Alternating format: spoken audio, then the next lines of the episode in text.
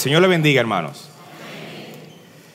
Hoy vamos a estar viendo un aspecto de la adoración. Mucha gente se confunde y piensa que la adoración solamente tiene que ver con música, pero la adoración tiene que ver con todo. Si somos adoradores del Señor, pues la adoración permea toda nuestra vida. Y este aspecto de la adoración que vamos a ver hoy es el servicio. Sí, el servicio como parte de nuestra adoración. Es cierto que adoramos al Señor cuando cantamos, es cierto que adoramos al Señor cuando expresamos nuestras alabanzas, pero también es cierto que adoramos al Señor cuando le servimos.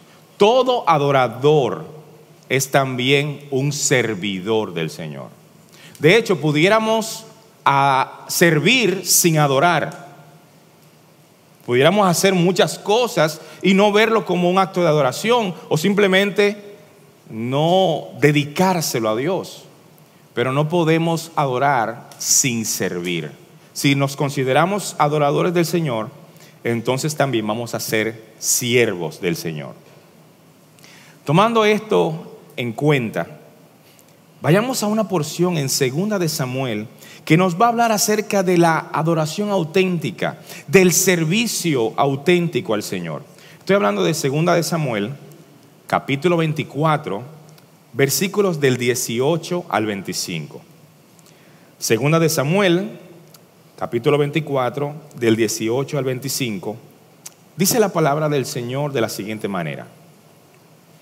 Y Gad, un profeta, el profeta Gad, vino a David aquel día y le dijo, sube, edifica un altar al Señor en la era de Araúna el Jebuseo. David subió conforme a la palabra de Gad, tal como el Señor le había ordenado. Y Araúna miró y vio al rey y a sus siervos que venían hacia él, y saliendo Araúna se postró en tierra delante del rey. Entonces le dijo, ¿por qué ha venido mi señor el rey hasta su siervo? Respondió David, a comprarte la era para edificar un altar al Señor a fin de detener la plaga del pueblo. Araúna le dijo a David, el rey, tome, ofrezca mi señor el rey lo que le parezca bien a sus ojos. Mire los bueyes para el holocausto, mire los trillos, los yugos de los bueyes para la leña. Todo, oh rey, Araúna se lo da al rey. Y Araúna le dijo que el Señor le sea propicio. Pero el rey le contestó a Araúna, no, sino que ciertamente por precio te lo compraré, pues no ofreceré al Señor mi Dios holocaustos que no me cuesten nada. Y David compró la era y los, y los bueyes por 50 ciclos de plata. Y allí edificó David un altar al Señor, ofreció holocaustos y ofrendas de paz. Y el Señor escuchó la súplica por la tierra y la plaga fue detenida. Padre Santo, Señor Todopoderoso, permítenos venir a tu palabra, Señor. Bendícela en nuestros corazones y permite, Padre Santo, que ella pueda transformarnos a la imagen tuya como tú quieres. En el nombre de Jesús. Amén. Aquí tenemos el capítulo 24 de Segunda de Samuel. Quizá para algunos esta es una porción que no conoce, que nunca antes había escuchado o simplemente no la recuerda. Pero esta es una porción cuando ya David era ya un rey con muchos años. Este rey David no es un David joven, no es un David que está iniciando el reinado, no es un David que está empezando. Ya hace tiempo que es rey, hace muchos años que mató a Goliat, hace muchos años que ha librado estas batallas contra los filisteos, tiene un ejército grande, ha conquistado muchas cosas. Este ya es un David mayor. Este rey David, al principio del capítulo 24, decide hacer un censo. Él quiere contar a ver cuántas personas puede convocar para la guerra, cuánta gente hay en su ejército. Recordemos que en ese tiempo se contaban los hombres para fuerza militar, para saber cómo era el poderío de una nación. Así que David decide hacer un censo de su ejército, lo cual, dice la escritura, que le fue pecado. De hecho, le pesó más adelante. No sabemos las razones porque la Biblia no nos dice por qué censar al pueblo fue pecado. Posiblemente, y como muchas personas entienden, David lo hizo con orgullo y arrogancia para ver cuál había sido, cuál, e, cuál podría ser su poder para la guerra, para ir a conquistar otras naciones o simplemente para defenderse, pero saber cuántos él podía convocar. Dios lo castiga. A David le pesa haber pecado, haber sido posiblemente arrogante, orgulloso, jactarse de el poder militar que tenía. Y Dios le manda un profeta para que le diga a David cuál va a ser el castigo. En esto entra en escena el profeta llamado Gad, que vemos aquí en esta porción que está delante del rey. Este profeta, Gad, viene y se presenta delante del rey y le dice, escoge, ¿cuál será tu castigo? Y le da tres opciones. Le dice, elige entre tres meses huyendo de tus enemigos. Primera opción.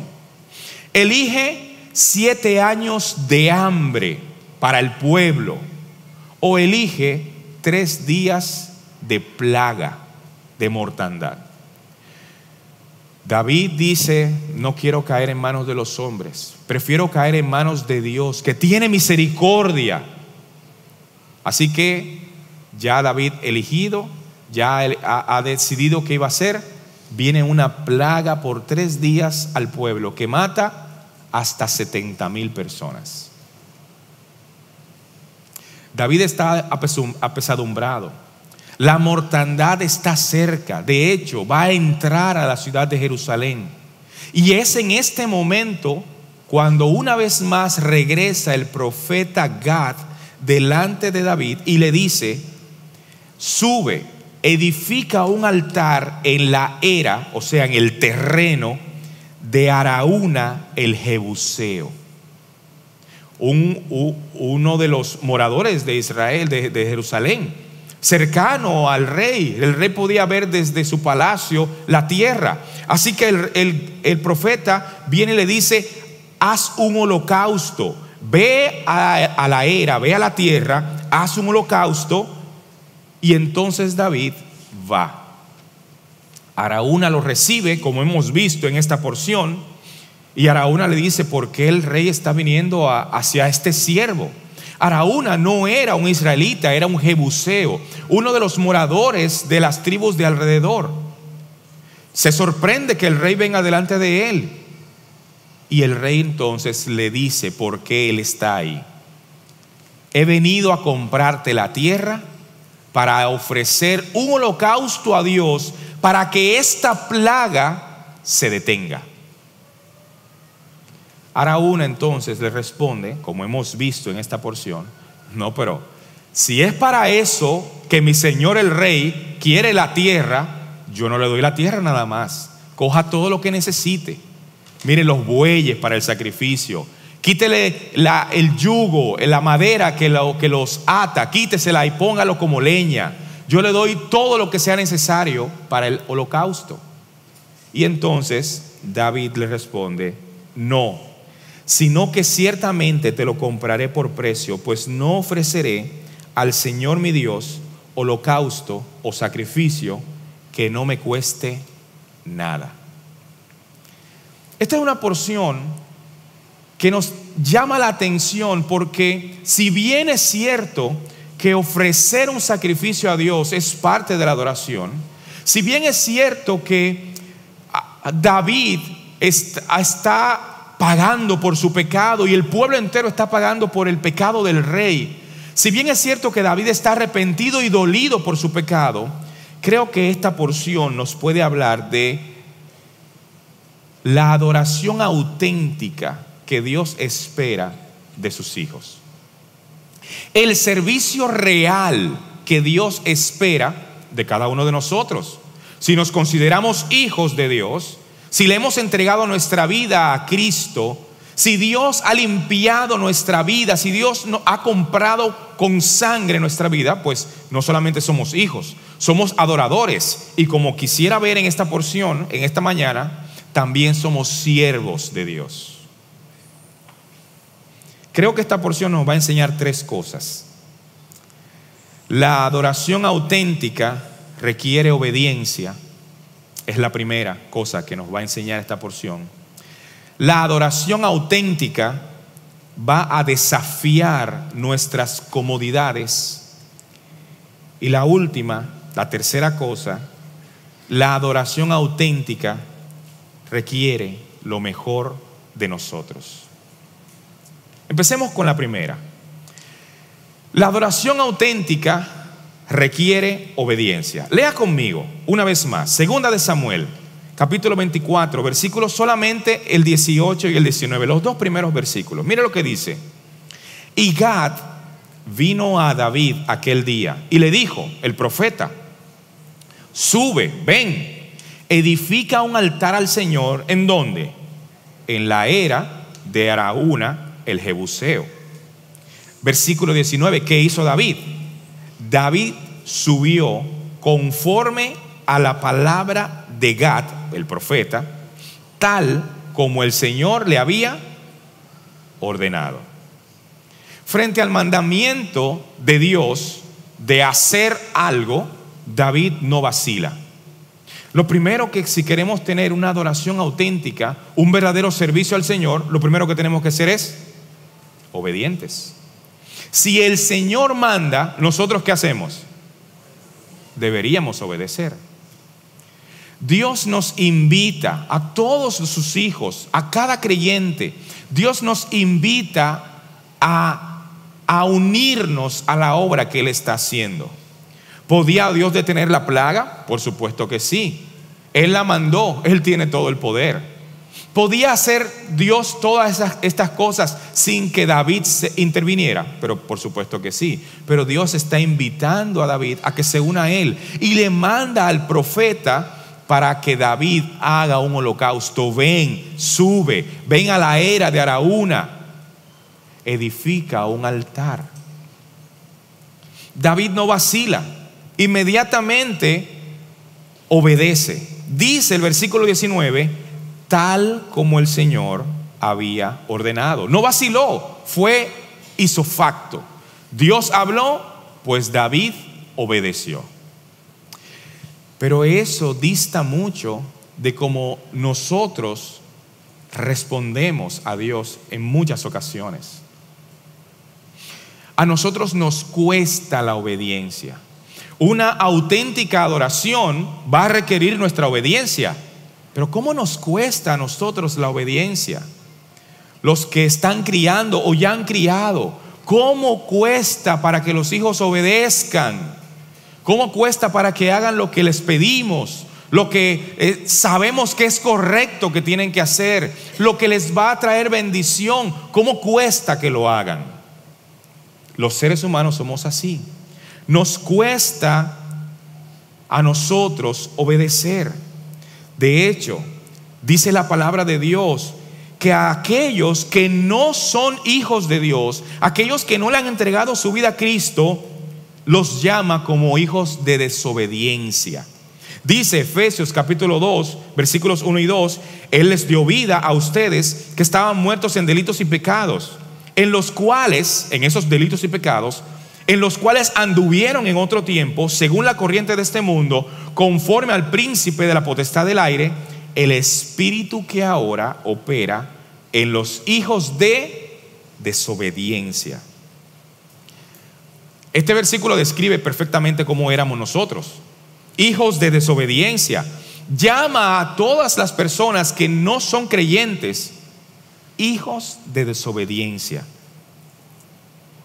Pero si nosotros hemos sido rescatados por Dios, si su sangre nos ha limpiado, si Él nos ha liberado de las cadenas del pecado que nos tenían atadas, ahora ya no somos hijos de desobediencia. Ahora debemos ser hijos de obediencia. Y ya no deberíamos ser esclavos del pecado, sino esclavos de Cristo por amor. Pero esclavos no dejamos de ser.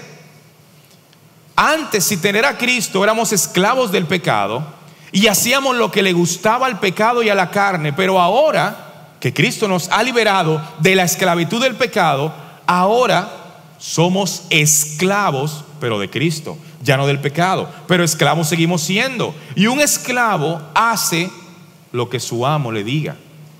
Un esclavo está para cumplir órdenes. Un esclavo está para obedecer. Se cuenta la historia en los, en los tiempos en que había esclavitud. Se cuenta la historia de un esclavo duro, difícil. Nadie lo podía dominar.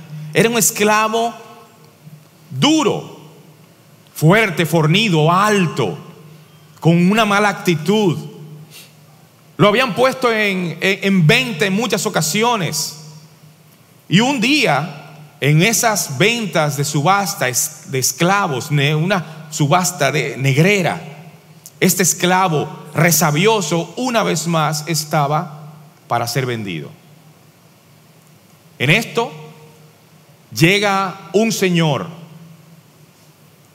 pregunta por el precio del esclavo, le fijan el precio y él dice, ok, véndemelo. El esclavo resabioso, sabiendo que tenía que otra vez cumplir las órdenes de un nuevo patrón, no está contento, enojado. Pero el patrón lo manda a buscar lo tienen frente a frente, el esclavo con mala actitud. Y el patrón dice, quítenle las cadenas. Los que están a su alrededor dicen, pero ¿cómo? Pero, pero tú conoces la fama de este hombre, quítenle las cadenas. Le quitan las cadenas. El esclavo se libera, comienza a mirar con una mirada fuerte, firme, dura. Y le dice el nuevo amo, ahora eres libre. Puedes irte a donde quieras. Puedes hacer lo que quieras. Yo he comprado tu libertad. Al escuchar esas palabras, este duro esclavo cambia su rostro. Esa mirada fuerte y firme, dura, agresiva, ahora es extraña no entiende lo que está escuchando, comienza a mirar con extrañeza sin entender y pregunta, ¿libre? Sí, eres libre. ¿Puedo hacer lo que yo quiera? Sí. ¿Me puedo ir? Sí, puedes hacer lo que quieras, no importa lo que hagas, ya yo pagué por ti. Y este esclavo, impactado con esta acción, nunca pensada por él, comienza a llorar, comienza a entender lo que significa ahora la libertad. Y le dice a su nuevo patrón que lo acaba de liberar, ya ahora ex patrón, pues ahora no me quiero ir, ahora me quiero quedar contigo. Éramos esclavos del pecado. Cristo nos liberta y ahora, por amor, somos esclavos de Él. Nos toca entonces obedecer a un nuevo amo, un nuevo amo que no es déspota, que no es tirano, un nuevo amo que quiere lo mejor para nosotros, que Él cuando nos pide hacer algo es aún, todavía para bendecirnos. Es para abrirnos más puertas, es para transformarnos en el servicio. A veces no vemos el servicio como un acto de adoración, a veces ni siquiera vemos el servicio como una manera en la que Dios nos está formando a la imagen de Cristo. Pero el servicio al Señor es una herramienta de edificación, es un medio de gracia para hacer que nosotros seamos más parecidos a Cristo. Esta es, dice R.C. Sproul, esta es una gloriosa historia de redención. ¿Cuál? La historia de Cristo y nosotros. Pero aquí hay una ironía, dice él.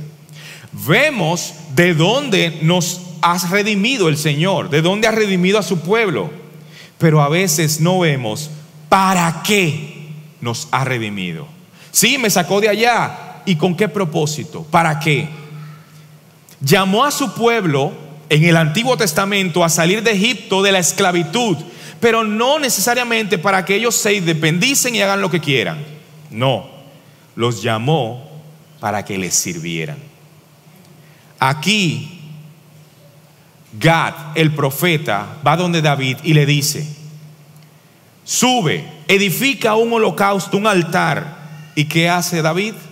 David subió conforme a la palabra del profeta Gad, tal como el Señor lo había ordenado. Si nosotros queremos una obediencia auténtica, si queremos, si queremos una adoración auténtica, si queremos ser verdaderos adoradores, pues tenemos que ser obedientes. Y el servicio es parte de esa adoración, de ese acto de obediencia. Agradamos a Dios cuando le obedecemos. Somos bendecidos cuando somos hijos obedientes. Se abren las puertas a más bendiciones. Cuando andamos en su voluntad, crecemos más parecidos a Cristo. Cuando también le servimos obedientemente, Cristo es formado en nosotros. Cuando nuestro Señor Jesucristo estaba en la tierra, Él mismo dijo, lo que yo hago no lo hago de mi cuenta yo lo vi del Padre. Yo hago todo lo que el Padre me ha dicho que haga. Y, Juan capítulo 6, 38 dice, porque he descendido del cielo no para hacer mi voluntad. Cristo está diciendo, he descendido del cielo no para hacer mi voluntad, sino la voluntad del que me envió. Cristo, el ejemplo del hijo obediente, el ejemplo de el verdadero hijo dice, no, yo no vine a hacer mi voluntad, yo vine a hacer la voluntad del que me envió. ¿Cuánto más nosotros? ¿Cuánto más nosotros que somos también hijos del Señor, que hemos sido hijos por adopción, hemos hecho sido hijos por adopción, no vamos a entonces a ser obedientes al Señor? La verdadera adoración, la adoración auténtica, la que sirve al Señor, requiere obediencia. Pero quizá alguien diga, bueno, ok, está bien, es verdad. Y esto debería llevarnos a algún tipo de reflexión. ¿Estoy yo sirviendo al Señor? ¿Me estoy dedicando, estoy dedicando de mi tiempo, de mis recursos, de lo que Dios me ha dado, lo estoy dando al Señor. Debería crear una reflexión. Pero quizá alguien diga, bueno, está bien, la palabra es clara, tengo que servir al Señor, lo voy a hacer. Pero el segundo punto, ya que el primero es que la verdadera adoración requiere obediencia, el segundo punto es que la verdadera adoración desafía nuestras comodidades. Mire el versículo 22 de 2 de Samuel, el, pasaje que estamos leyendo. El versículo 22 dice de la siguiente manera: Y Araúna, o sea, el dueño de la tierra, le dijo a David: Tome, ofrezca a mi señor el rey lo que bien le parezca a sus ojos. Mire los bueyes para el holocausto, mire los trillos, los yugos de los bueyes para la leña todo, oh rey, Araúna lo da al rey. Aquí vemos a Araúna dándole todo lo que el rey necesita para el holocausto. Y yo les pregunto, ¿y es malo? Araúna le está dando todo al rey. ¿Eso es algo malo? Puede ser que nosotros estemos convencidos de que vamos a servir al Señor. Sí, lo vamos a servir. Es cierto, sí, sí, claro que sí. La palabra es clara, tengo que servir al Señor. Sí, pero servir al Señor va a desafiar nuestras comodidades. nos va a obligar a salir de nuestra zona de confort muchas veces. De hecho, a veces se nos olvida que servir, el servicio, casi siempre va a implicar una buena cantidad de sacrificio. Servir va a implicar muchas veces una buena cantidad de sacrificio. Claro, servir va a implicar que yo me extienda más. Servir va a implicar que yo me estire más. Servir va a implicar que yo me esfuerce más. Nos va a costar salir de nuestra zona de confort. Va a implicar que posiblemente nos acostemos más tarde, que nos levantemos más temprano, que nos esforcemos más, que demos la segunda milla, que pongamos la otra mejilla y muchas otras cosas más. Araúna ofreció a David la tierra, los animales, todos los utensilios para el sacrificio, pero David no aceptó el regalo de Araúna. David lo hizo así, no porque fuese orgulloso, ni porque desconfiase de Araúna, sino porque no quería ofrecer a Dios un sacrificio que no le costara nada. A veces, para servir, regateamos. Regateamos a veces para servir. Primero, a veces hay que convencernos de que hay que servir. Hay que convencernos de ser obedientes algunas veces. Pero luego que ya estamos dispuestos a servir, entonces regateamos el servicio.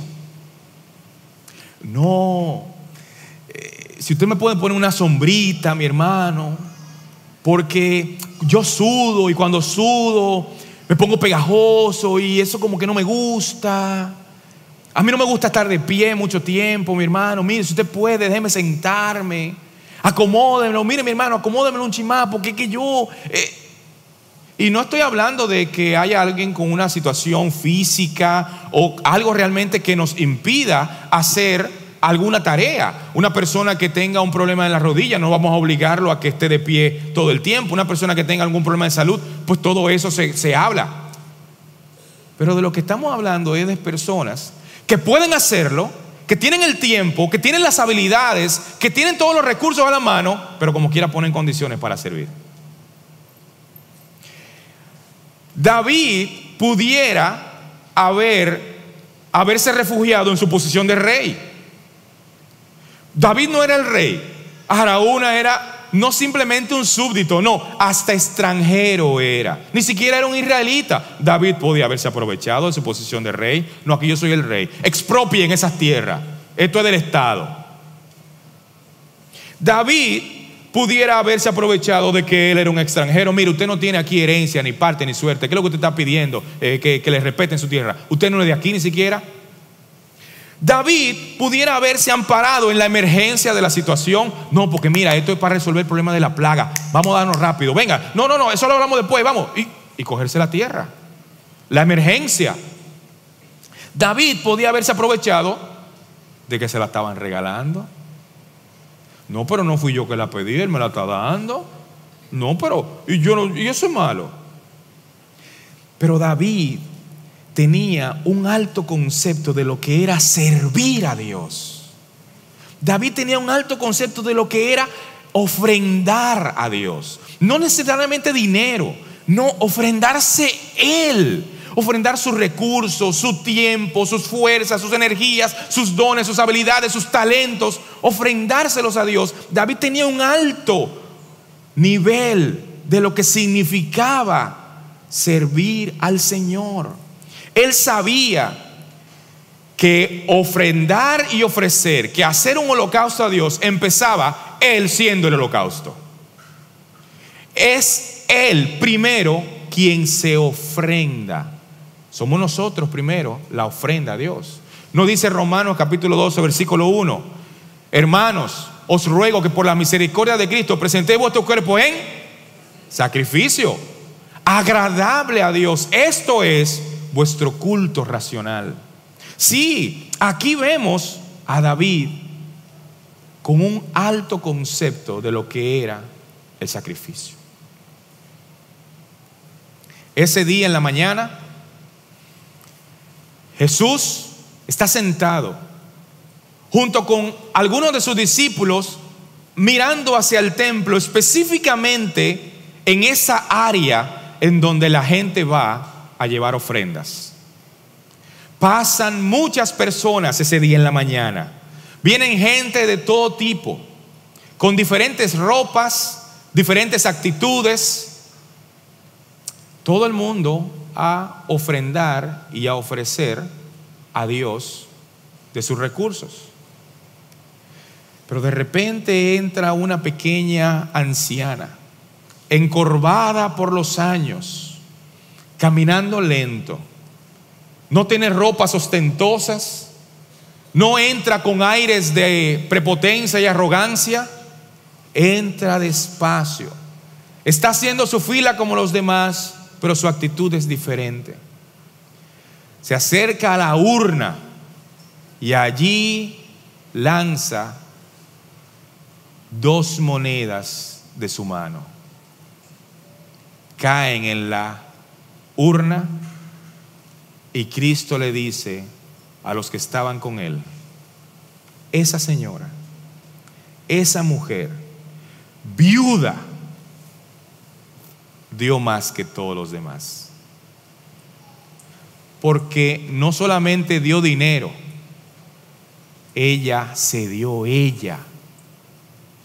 Ella se dio a sí misma primero, porque aún lo que era para su sustento, para vivir, lo dio para el Señor. Y no estamos diciendo aquí que usted venga y haga un cheque con toda la cantidad de dinero que usted tiene. No. Pero la actitud de darlo todo para el Señor, sí la tenemos que tener todos. La actitud de entregarnos completamente como un acto de adoración, como un holocausto, como una ofrenda a Dios, sí debemos tenerla todos. David recibe de parte de Araúna una oferta que él no puede rechazar. Yo se lo doy todo, mi Señor. Muchas veces el servicio va a desafiar nuestras comodidades. Servir en la iglesia, servir al Señor, sacar de nuestro tiempo, dar un poco más, va a desafiar nuestras comodidades. Y David, ante tal ofrecimiento, responde a Araúna de la siguiente manera, versículo 24. Pero el rey dijo a Araúna, no, sino que ciertamente por precio te lo compraré. Pues no ofreceré al Señor mi Dios holocausto que no me cueste nada. Aquí vemos la actitud del rey David.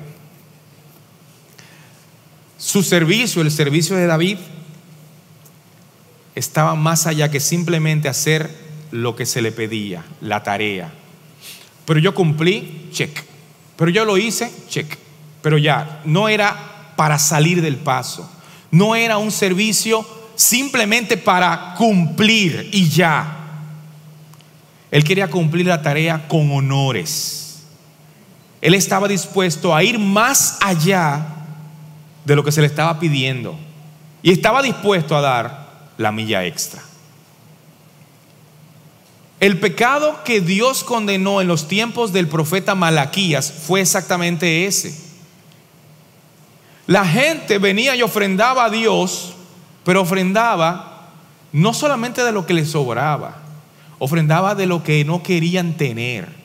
En Malaquías 1 dice, el Señor, por el profeta, llamando la atención al pueblo, le dice, ustedes dicen, ay, qué fastidio. Oigan, oigan lo que decía el pueblo ay, qué fastidio. Y con indiferencia me desprecian. Dice el Señor de los ejércitos. ¿Por qué? Porque traen lo robado, oigan, traen lo robado. Se robaban algo y eso era lo que daban al Señor. Traen lo cojo, traen lo enfermo, Y dice el Señor, ¿aceptaré eso de vuestra mano? Maldito sea el engañador que tiene un macho cabrío en su rebaño, promete el macho cabrío, pero sacrifica un animal dañado al Señor. Yo soy el gran rey, dice el Señor de los ejércitos, y mi nombre es temido entre las naciones. En tiempos de Malaquías pasaba exactamente eso mismo. Oh, sí, oh, sí, todo para el Señor, claro que sí. Pero entregaban lo que estaba dañado, lo cojo, los animales que no servían. Todo lo contrario es el caso de Abel. Todo lo contrario. Nosotros conocemos la historia de Abel. Caín y Abel, ya posiblemente en una edad un poco adulta, van en el tiempo señalado a ofrecer un sacrificio. Y la Biblia nos permite ver un poco del corazón de Abel y también del corazón de Caín. De Caín dice pocas palabras. Dice que él tomó del fruto de la tierra y ofrendó al Señor. Posiblemente dándole a entender lo que había en su corazón, medalaganariamente dando al Señor cualquier cosa. Recogió lo primero que tenía en la mano, posiblemente. Pero cuando vemos a Abel, vemos un contraste en el texto. Porque cuando habla de Caín es tan escueto y corto, pero cuando habla de Abel nos da detalles y nos permite ver lo que había en el corazón de este adorador, de este siervo. Abel, dice Génesis capítulo 4, versículo 4 Abel, por su parte, trajo de los primogénitos de sus ovejas, de la grasa de, los mismos, y el Señor miró a Abel con agrado, a Abel y a su ofrenda. Claro, por supuesto, una persona entregada al Señor, con un corazón dispuesto al Señor, dándole al Señor todo lo que le puede dar, lo mejor al Señor. Bueno, por eso la tercera cosa que vamos a estar viendo es que la auténtica adoración requiere lo mejor de nosotros. La auténtica adoración al Señor requiere lo mejor de nosotros. Yo creo que se apagó el micrófono. La auténtica adoración al Señor requiere lo mejor de nosotros. Amén. Gloria a Dios. El verdadero adorador de Dios es aquel que ofrece a Dios lo que le cuesta. Que está dispuesto a ofrecer más de lo que se requiere Dios solamente le pidió a David que ofreciera un altar, pero David ya está pensando en comprar la tierra. Le ofrecen a David todos los utensilios para el sacrificio y David dice, no, no, no, no, no, yo lo voy a comprar y no me lo venda barato, véndemelo por el precio correcto, porque eso es para Dios. Araúna le ofrece y David va más allá de lo que Dios le había pedido. Quizás nosotros no lo visualizamos, pero este terreno que David compró de mano de Araúna el Jebuseo, esta era, este pedazo de tierra donde él ofreció este holocausto, esta porción de tierra fue donde Salomón su hijo también construyó el templo. David no sabía que al comprar la tierra, que al dar, tratar de darle lo mejor al Señor, el Señor iba a utilizar eso más allá, después de que él ya había muerto. Después de que él ya no estaba vivo, Dios seguía utilizando aquello que con tanto esmero David ofreció a Dios. Salomón edificó el templo en el mismo lugar en que David ofreció este altar. David tenía un alto concepto de lo que es servir al Señor. Pues no ofreceré al Señor mi Dios holocausto que no me cueste nada.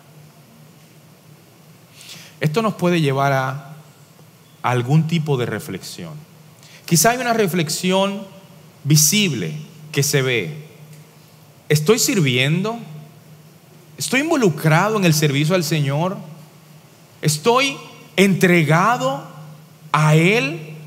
¿Me interesa inclusive hasta ser parte de algún ministerio? ¿Estoy sirviéndole al Señor y tengo la actitud de servir? Si ya está sirviendo, ¿puedo dar más de lo que estoy dando?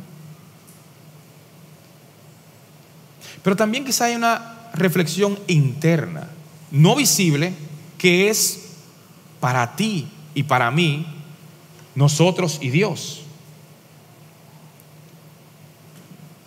Cuando sirvo, estoy sirviendo de corazón. ¿Realmente lo estoy haciendo dedicado al Señor? ¿Estoy dando lo mejor de mí para Dios? El servicio es un medio de gracia. Un medio de gracia es una herramienta que Dios utiliza, que Dios usa para fortalecernos y nutrirnos, para hacernos crecer parecidos a Cristo. No siempre vemos el servicio como un medio de gracia para crecer, pero crecemos a medida que servimos. Cuanto más podamos servir en el reino de Dios, más parecidos seremos a Cristo.